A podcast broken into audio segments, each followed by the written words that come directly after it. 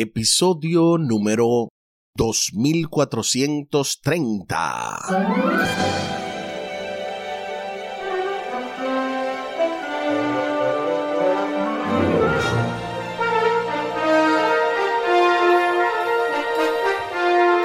Saludos y bendiciones. Esto es Estudio Sistemático de la Biblia.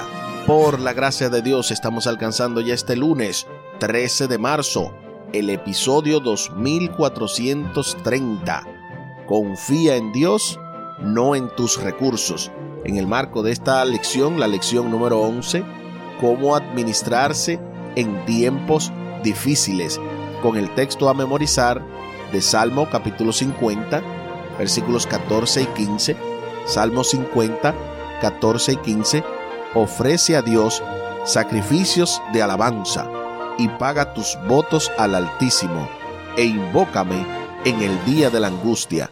Te libraré y tú me honrarás. Salmo capítulo 50 versículos 14 y 15. Así damos inicio a este episodio en el que vamos a descubrir cómo confiar más en Dios y no en nuestros recursos. Al final del programa estaremos compartiendo las vías de contacto tanto para Radio Oasis de Esperanza como para este ministerio audios de bendición. Les invito para que hablemos con nuestro Dios en oración. Buen Dios y eterno Padre, gracias te damos por esta oportunidad de estudiar tu palabra. Bendícenos, dirígenos, permite que podamos, oh Señor, extraer el máximo de ella y a la vez que podamos compartirlo con nuestra familia, con todo el que está a nuestro alrededor, para que esto produzca un cambio significativo, no solamente en nuestras vidas, sino también el de todo el que nos rodea. Favores que te pedimos y te agradecemos, junto con el perdón de nuestros pecados, en el nombre de Jesús. Amén. Amén. Confía en Dios, no en tus recursos. El rey David debería haber sabido por experiencia de su mejor amigo Jonatán que cuando estás en una relación de pacto con Dios, no importa si tienes pocos hombres o muchos, Dios puede darte la victoria. En el primer libro de Samuel, el capítulo 14, los versículos del 1 al 23, la Biblia registra la historia de cómo el hijo de Saúl, Jonatán, y su escudero derrotaron a toda una guarnición de filisteos con la ayuda de Dios. Pero, a pesar de esta experiencia y muchas otras en la historia del pueblo de Dios, cuando llegaron tiempos difíciles para el rey David, éste permitió que Satanás lo tentara a confiar en su propia fuerza e inventiva. Se nos invita a leer el primer libro de Crónicas, el capítulo 21, los versículos del 1 al 14, primer libro de Crónicas, capítulo 21, versículos 1 al 14, para responder a las preguntas ¿Por qué decidió David contabilizar a Israel o contar a sus soldados? Segundo, ¿por qué su comandante Joab le aconsejó que no lo hiciera? Vamos a la Biblia, primer libro de Crónicas, capítulo 21, versículos del 1 al 14. Pero Satanás se levantó contra Israel e incitó a David a que hiciese censo de Israel. Y dijo David a Joab y a los príncipes del pueblo, Id, haced censo de Israel, desde Beerseba hasta Dan, e informadme sobre el número de ellos para que yo lo sepa.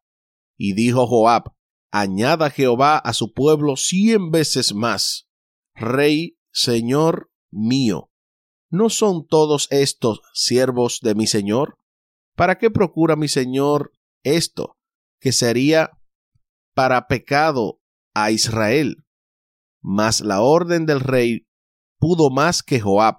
Salió por tanto Joab y recorrió todo Israel y volvió a Jerusalén y dio la cuenta del número del pueblo a David. Y había en todo Israel un millón cien mil que sacaban espada, y de Judá cuatrocientos sesenta mil hombres que sacaban espada. Entre estos no fueron contados los levitas ni los hijos de Benjamín, porque la orden del rey era abominable a Joab. Asimismo, esto desagradó a Dios e hirió a Israel. Entonces dijo David a Dios, He pecado gravemente al hacer esto. Te ruego que quites la iniquidad de tu siervo, porque he hecho muy locamente. Y habló Jehová a Gad, vidente de David, diciendo, Ve y habla a David, y dile, así ha dicho Jehová, tres cosas te propongo, escoge de ellas una que yo haga contigo. Y viniendo Gad a David, le dijo, así ha dicho Jehová, escoge para ti o tres años de hambre, o por tres meses ser derrotados delante de tus enemigos con la espada de tus adversarios, o por tres días la espada de Jehová, esto es, la peste en la tierra, y que el ángel de Jehová haga destrucción en todos los términos de Israel.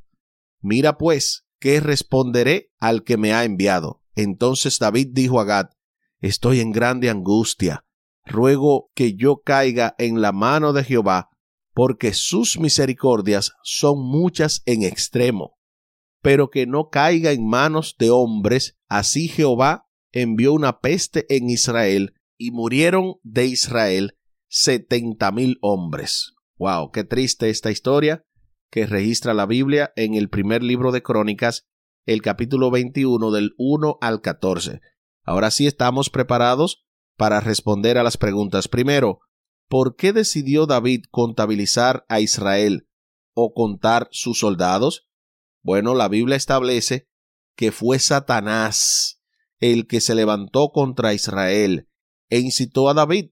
David lo hizo porque cayó en la tentación de Satanás. Es notorio que cada uno de nosotros en algún momento puede, y quizás ya lo hemos hecho, el caer en este error, en confiar en nuestra propia fuerza y no en las victorias que Dios nos da. Cuando pasamos un examen, decimos, oh, gloria a Dios, pero luego sentimos en nuestro interior que fue por nuestro esfuerzo, que no fue porque Dios nos recordó o que hizo algo especial en nuestra vida, en nuestra mente. Asimismo sucede entonces o sucedió con David que él quiso contar sus soldados para decir que esa era la razón por la que él estaba teniendo la victoria. ¿Por qué su comandante Joab le aconsejó que no lo hiciera? Ahí está claro que Joab dijo que era un pecado para Israel, pero él no quiso hacer caso, porque dice la Biblia claramente en el versículo 4 que la orden del rey pudo más que Joab, obviamente porque Joab era un general de guerra mientras que David era el rey pero es muy interesante que Joab, siendo aún un hombre de guerra, siendo un militar, entendía que su victoria y la victoria de David no se debía al número de soldados. Noten cómo dice al principio esta lección, esta introducción, que Jonatán y su escudero mataron a toda una guarnición de filisteos con la ayuda de Dios y ellos eran solamente dos hombres. O sea, Dios nunca ha necesitado cantidad, sino calidad. Gente que confíen en Él y hagan exactamente lo que Él le pide. Ten en cuenta que fue idea de Satanás contar los soldados. Él tentó a David a confiar en su propia fuerza en vez de depender de la providencia de Dios en su defensa. Joab, el comandante del ejército de Israel, trató de persuadir a David de que no contara a Israel porque había visto a Dios obrar en favor de Israel. Pero David exigió que el censo siguiera adelante. Sus acciones acarrearon la calamidad a la nación, como revela el texto. Nadie jamás confió en Dios en vano. Siempre que luches por el Señor, prepárate. Y prepárate bien, hay una cita atribuida a un gobernante británico, Oliver Cromwell, quien vivió desde el 1599 al 1658, quien antes de una batalla arrengó a su ejército. Confíen en Dios, muchachos, y mantengan la pólvora seca. En otras palabras, haz todo lo posible para tener éxito, pero al final date cuenta de que solo Dios puede darte la victoria.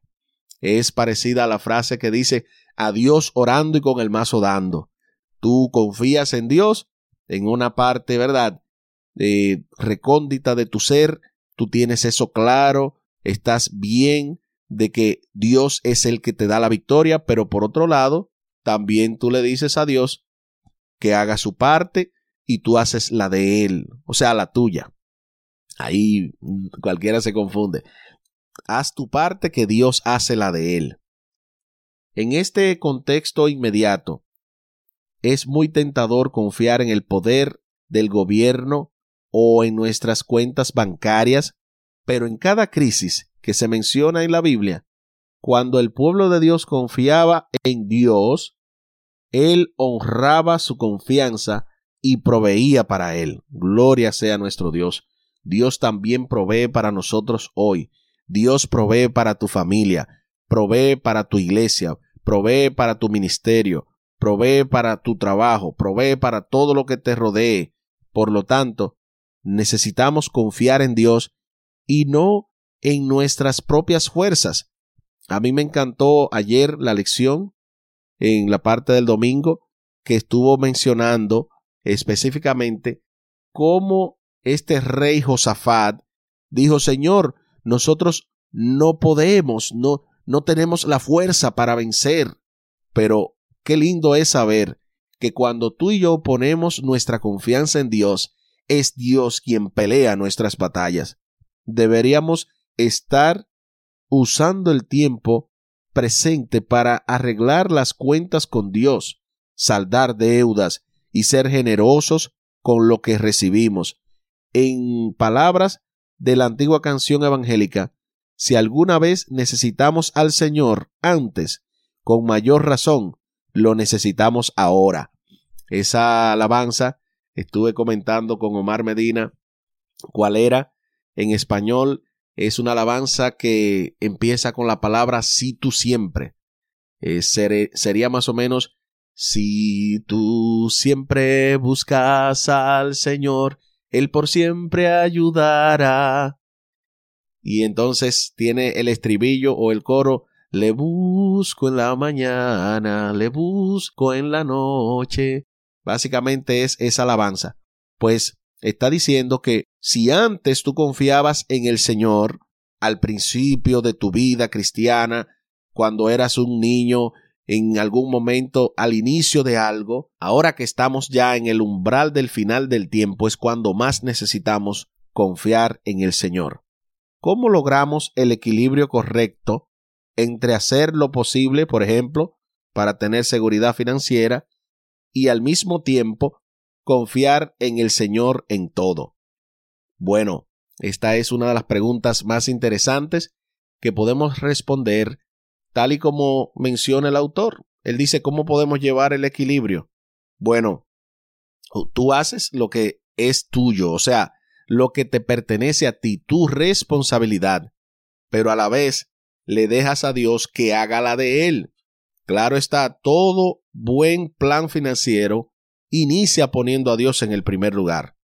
Todo buen plan financiero inicia poniendo a Dios en el primer lugar, poniéndolo como lo que es, el dueño de todo lo que tenemos y nosotros como mayordomos. Pensemos cómo el, cómo el dueño le gustaría que como mayordomos actuáramos y de inmediato tú vas a actuar en consecuencia a lo que Dios ya ha establecido. Aquí el tiempo se acabó.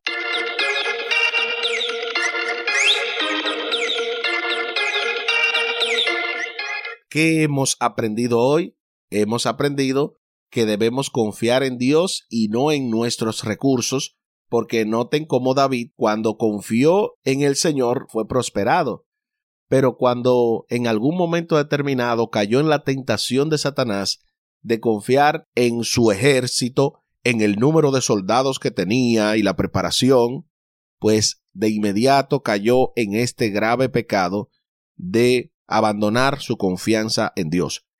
Ojalá que cada uno de nosotros nunca caiga en este mal y siempre nos mantengamos confiando en nuestro Dios. Les invito para que hablemos con nuestro Dios en oración. Buen Dios y eterno Padre, gracias te damos porque tú nos aclaras cómo debemos confiar más en ti que en cualquier cosa que tengamos. Ayúdanos a tener el balance, el equilibrio correcto, que aunque hagamos esfuerzos determinados para poder tener libertad financiera, para poder echar hacia adelante nuestra familia, nuestro ministerio, cualquier proyecto que tengamos, ayúdanos sobre todo a mantenernos como lo que somos, mayordomos y tú el dueño de todo lo que tenemos y somos. Ayúdanos a rendirte cuentas y a ponerte a ti en el primer lugar en cada aspecto de nuestra vida para que de esa manera la prosperidad y la paz, la dicha y felicidad se mantenga en nuestras vidas y en todo lo que nos rodee. Favores que te pedimos y te agradecemos por los méritos sagrados de Cristo Jesús. Amén. Amén.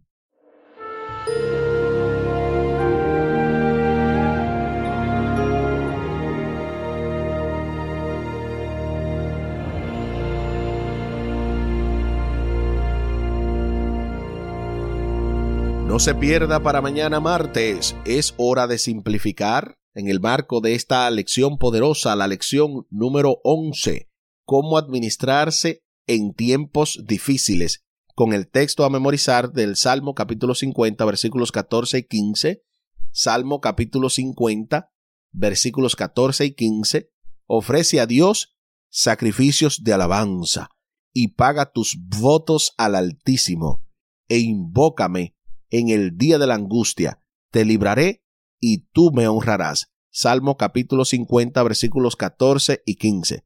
Tal y como lo habíamos prometido, aquí en el cierre del programa estamos compartiendo o hemos de compartir las vías de contacto tanto de Radio Oasis de Esperanza como también del Ministerio Audios de Bendición.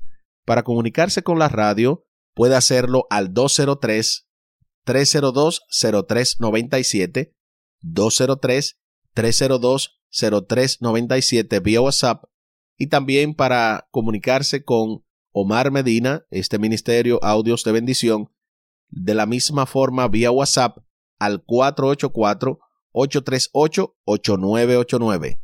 484-838-8989 es la vía de contacto con este Ministerio Audios de Bendición, con Omar Medina y este estudio sistemático de la Biblia.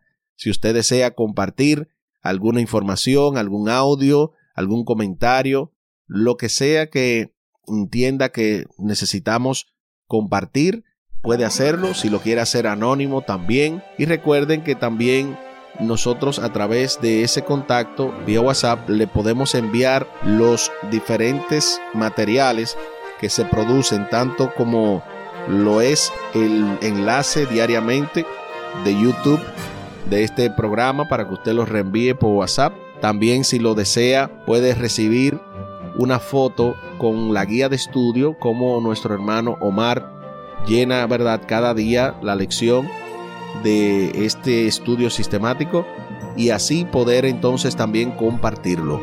Muchísimas gracias por la fina gentileza de la atención dispensada. Estuvo con ustedes Tomás Polanco. Un día más para la esperanza, un día menos para el dolor. Que Dios les bendiga. Ánimo contra el miedo. Hay paz. Hay paz.